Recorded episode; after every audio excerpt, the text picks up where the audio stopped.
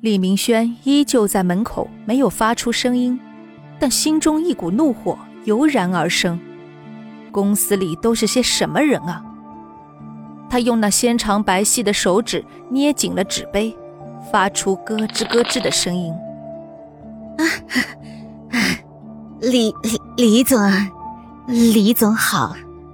一个女同事回头发现李明轩就站在门口，脸上表情冰冷，严肃的让人恐惧。张晓突然意识到，刚刚的话也许被听到了。但他却不知道，李明轩早已派人调查清楚了杨玲的底细。李李李总啊，我我不是说您和杨玲间有什么，我的意思是，我是说杨玲这种女生。够了，别再让我听到你们谈论关于杨玲的任何私事。想继续干下去的话，给我闭嘴。是是是是。几个人还没说完。李明轩就已经回头走了，留下一个冰冷高大的背影。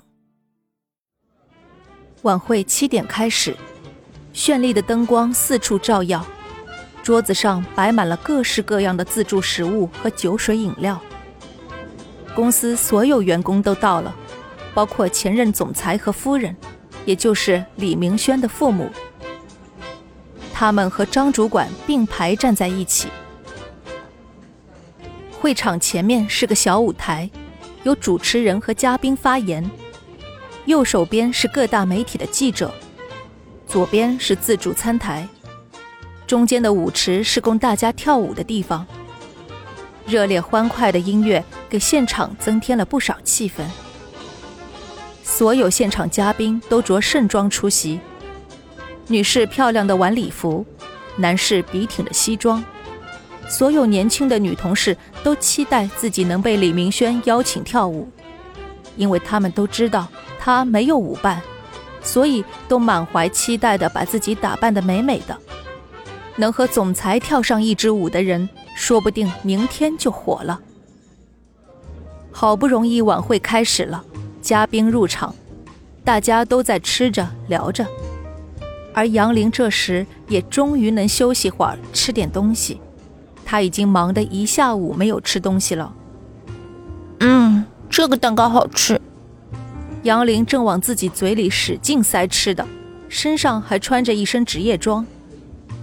你还真是吃货啊，满嘴都塞满蛋糕，嘴角也是。一个女生这么不注意形象。好熟悉的声音。杨玲咽了咽嘴里的蛋糕，转过头，果然是那个神出鬼没的总裁。怎么还没换礼服？知道这是什么场合吗？你打算穿这身跳舞？我没打算跳舞啊。你还真是不怕丢人啊！穿的这么随便，现场这么多记者朋友，我怕丢李氏集团的面子。我我我……你什么你？给我到后面换衣服。还没等杨林回答，吴越已经环住杨林的胳膊，径直把他拉到后台。从袋子里拿出了一件白色长裙，穿上它。杨玲目不转睛地盯着这位面前与自己年龄差不多的小清新美女。哇，你的声音好好听啊！你是李明轩的女朋友吗？吴越对杨玲翻了个白眼。我是他的助理，还有，我是有男朋友的人。哦，这样啊，不好意思啊。虽然吴越的语气和第一次见李明轩的语气一样冰冷，不过杨玲从心底觉得吴越是个很好相处的人。换好，赶紧出来吧。杨玲拿起礼服，自己从小到大没少穿过这类衣服，所以对衣服的价格并不惊讶。不过这件长裙还真是挺漂亮的，选中它的人品味真不错。换好衣服，晚会已经进入到了第二个阶段。主持人在台上发言：“尊敬的各位来宾，今天我们在这里举行晚会，是为了欢送我们尊敬的张主管。谢谢大家到场。接下来由我们的前任总裁为大家说几句话。”全场掌声响起。李明轩的父亲在公司也很受人爱戴。我的好朋友老张。接下来由张主管发言。首先呢，我要感谢公司给我开了这么一个隆重的欢送会。在公司工作了几十年了，决定退休呢，也是做了好久的思想斗争啊。我也老了，李氏集团的未来啊，还是要靠年轻人呐。记者们的相机在一旁拍个不停。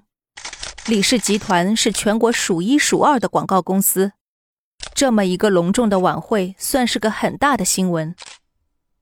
李明轩就是其中最大的看点。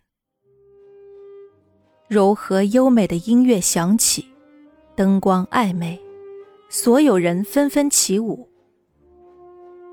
李明轩端着高脚杯，细细品尝着红酒。他自然是不想在这么多人面前跳舞的，况且也没有合适的舞伴。突然，顺着目光，李明轩看到了杨玲，那个身穿白色长裙礼服、身材不错的杨玲。此时看起来就像一个小仙女，皮肤在灯光的照耀下显得特别白皙顺滑，长发微卷及腰，侧脸更是无比动人。